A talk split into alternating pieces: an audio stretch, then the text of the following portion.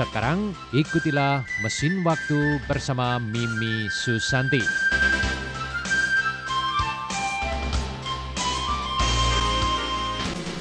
Gembira sekali kita kembali berkumpul di acara Mesin Waktu. Teman-teman, kalau menurut penanggalan Imlek, sekarang kita sudah memasuki bulan 8 ya. Dan tidak lama lagi, hari ke-15 bulan 8 adalah Festival Tiongchu Chungqiu Jie, Festival Rembulan.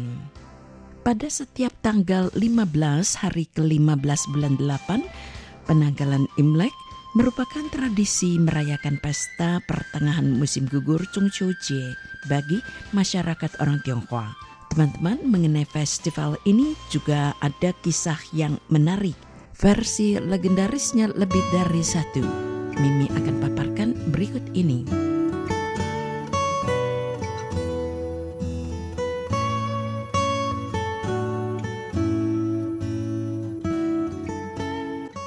Biasanya pada perayaan hari ke-15 bulan 8, Chung Chu Jie, Festival Rembulan, setiap keluarga biasanya duduk berkumpul mengelilingi meja sambil menyantap kue bulan, Ping, dan bercerita tentang legenda bulan dan kisah suka duka alam manusia dengan alam surga. Salah satunya Chang'e terbang ke bulan adalah cerita dan legenda yang paling menyentuh hati.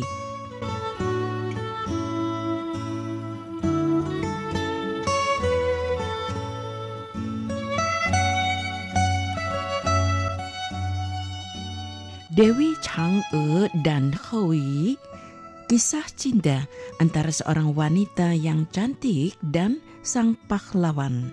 Kalau Anda melakukan pencarian di Google, kebanyakan akan tampil sosok seorang wanita cantik dengan bulan purnama. Sang wanita biasanya dalam balutan pakaian tradisional Tionghoa tampak melangkah di atas awan putih. Siapa dia? Dia wanita merupakan sosok terpenting dalam kisah cinta yang amat menyentuh ini. Di istana bulan yang jauh itu, tinggallah seorang bidadari yang amat cantik bernama Chang E. Ia adalah seorang dewi bulan. Ia sudah sangat lama tinggal seorang diri di bulan. Chang E sebenarnya seorang wanita biasa, sama seperti wanita di dunia pada umumnya, memiliki kampung halaman dan juga memiliki keluarga. Sedangkan pemanah bernama Hui merupakan pemanah ulung dan Chang'e itu justru istrinya. Tetapi bagaimana sampai bisa menjadi seorang dewi? Juga bagaimana ia bisa pergi ke istana bulan? Hal ini perlu diceritakan dari kekacauan yang dilakukan oleh sepuluh matahari. Sepuluh matahari ini berharap bisa keluar bermain bersama setiap hari. Pada suatu hari, ke sepuluh matahari akhirnya bersama-sama muncul di atas langit. Sebuah matahari saja bisa memberikan manfaat yang tak terhingga bagi umat manusia. Tapi kalau sepuluh matahari menyebabkan bencana yang besar bagi penduduk di bumi. Rumputan hangus terbakar, tanaman di sawah mati kekeringan, air sungai juga mengering. Siluman dan binatang buas memanfaatkan kesempatan ini untuk melukai manusia. Orang-orang pun tidak bisa hidup.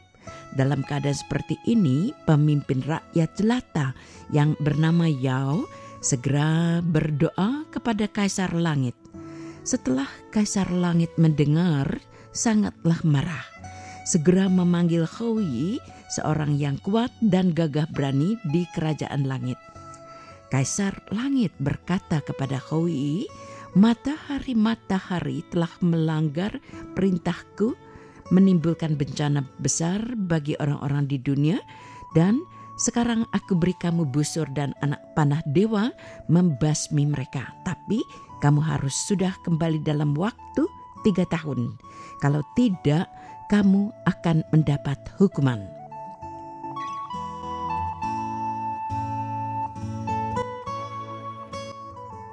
Howie sangatlah gagah dan tampan, memiliki tenaga yang tak terhingga. Teknik memanahnya pun sangat jitu. Setelah tiba di dunia, ia menggunakan tenaga dewa. Tidak berapa lama ia dapat memanah jatuh sembilan matahari. Karena dicegah oleh Yao, akhirnya ia meninggalkan satu matahari karena matahari masihlah sangat berguna bagi manusia. Setelah Hui menyelesaikan tugas dari Kaisar Langit, ia sangat ingin segera pulang ke kerajaan langit. Tapi orang-orang tidak rela membiarkannya pergi karena ia telah menghapuskan bencana besar bagi umat manusia. Mengharapkan ia jangan segera pulang tetapi bergembira dulu bersama-sama untuk suatu kurun waktu.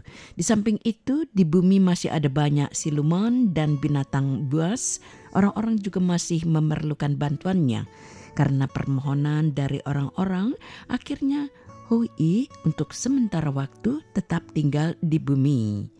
Ia mengunjungi berbagai tempat, mengenal orang-orang dari berbagai tempat, membunuh siluman dan binatang buas yang melakukan perbuatan jahat. Ia banyak melakukan perbuatan baik untuk orang-orang dan dirinya juga sangat mencintai orang yang ada di dunia ini. Pada suatu hari, Hui melewati sebuah sungai, melihat seorang gadis sedang bermain air di pinggir sungai. Karena ia merasa kehausan, berjalan menuju si gadis dan meminta air untuk minum. Si gadis dengan ramahnya memberikan air kepada Hui dan bertanya, apakah dirinya itu Dewa Hui. Hui merasa aneh, sang gadis mengenalnya. Hui sebetulnya tidak terasa bahwa penampilannya pakaian yang ia kenakan dan busur dewa yang berwarna merah dan panah yang diberikan berwarna putih itu semua penduduk mengetahui itu adalah Hou Sehingga tentu saja sang gadis mengenalnya. Dari pembicaraan mereka, Hui mengetahui nama si gadis adalah Chang E, seorang gadis yang tidak punya saudara, tidak punya teman dan orang tuanya telah meninggal dunia oleh bencana besar yang dibuat oleh sepuluh matahari itu. Hui sangat bersimpati kepadanya. Chang E sangat ramah dan baik hati, juga sangat cantik. Sebentar saja Hui sudah jatuh cinta padanya. Sedangkan Chang E karena Hui adalah seorang pahlawan yang membasmi kejahatan demi kepentingan rakyat, maka ia sangat mengaguminya. Mereka berdua saling jatuh cinta, tidak lama kemudian mereka menikah. Sejak saat itu, Chang E setiap hari memelihara ulat sutra dan menenun kain. Sedangkan Hou I setiap hari pergi menebang kayu dan berburu dan juga mengajari banyak pemuda memanah. Mereka hidup sangat bahagia, kehidupan di dunia begitu menyenangkan, akhirnya Hou I terlupa untuk kembali ke kerajaan langit. 阳光轻轻洒下来，全世界变更精彩。 生生不息的关怀，爱从这一刻展开。无论在什么地方，时间都要你明白。都说出来，地球的爱，因为阳光而存在。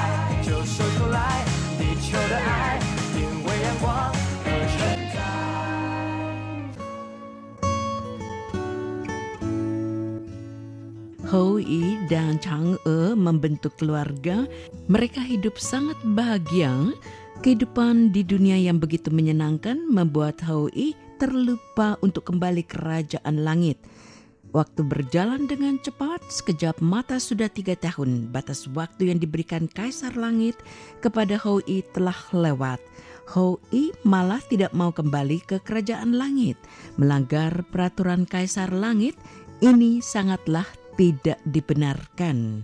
Kaisar Langit menganggap Hui telah menghina kemuliaannya sehingga sangatlah marah, lalu menghapuskan kedudukan Hui di langit, menyuruh Hui agar selamanya tidak kembali ke kerajaan langit. Menghadapi hukuman Kaisar Langit itu, Hui sama sekali tidak menyesal karena ia amat mencintai istrinya, mencintai kehidupan manusia. Demi Chang'e, ia pun rela menjadi seorang manusia biasa. Tetapi hari-hari yang telah dilalui sebagai manusia tidaklah sama dengan menjadi dewa di kerajaan langit. Dulu ia mempunyai kekuatan yang tidak pernah ada habis-habisnya digunakan. Tapi sekarang setiap hari harus berangkat pagi pulang malam. Kadangkala merasa amat letih. Ia merasa dirinya telah berubah menjadi tua. Ini membuat hatinya menjadi sangat tidak nyaman. Chang-e melihat suaminya memiliki rasa gundah, bertanya kepada sang suami apa yang membuatnya sedih. Hoi memberitahu dunia manusia memang baik, tapi hidup manusia biasa ada batasnya. Mereka itu pasti akan mati dan suatu hari nanti mereka pun akan berpisah. Chang'e berpikir-pikir lalu berkata, kamu pernah menjadi dewa, mungkin mengetahui cara agar tidak mati. Sebuah kalimat mengingatkan Hoi pada sesuatu. Ia berkata, dulu dirinya pernah mendengar Dewi Siwangmu yang tinggal di atas gunung Kunlun mempunyai semacam obat panjang umur. Namun mendapatkan obat semacam itu sangatlah sukar. Tidak tahu apakah dia di sana masih punya atau tidak. Lagi pula jalan ke sana amatlah jauh, membutuhkan banyak waktu, dirinya benar-benar tidak ingin meninggalkan sang istri. Namun Chang'e berkata, kalau ada obat, bukankah berarti mereka berdua itu akan hidup bersama-sama selamanya? Jadi jangan mengkhawatirkan perpisahan sementara. Maka Chang'e mempersiapkan makanan dan perlengkapan untuk Hoi dan mengantarnya pergi. Gunung Kunlun adalah sebuah gunung dewa di Nirwana, sangat curam dan berbahaya. Dewi Siwangmu tinggal di puncak tersebut.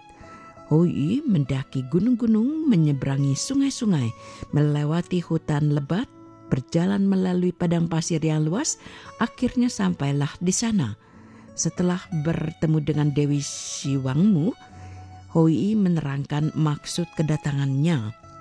Dan sebelumnya Dewi Siwangmu mengenal Hoi karena dia telah memberantas kejahatan demi umat manusia. Maka Dewi Siwangmu sangat bersimpati kepadanya, juga sangat menghormati, menyetujui permohonan Hoi. Ia memerintahkan penjaga khusus yaitu burung berkaki tiga untuk mengambil obat panjang umur.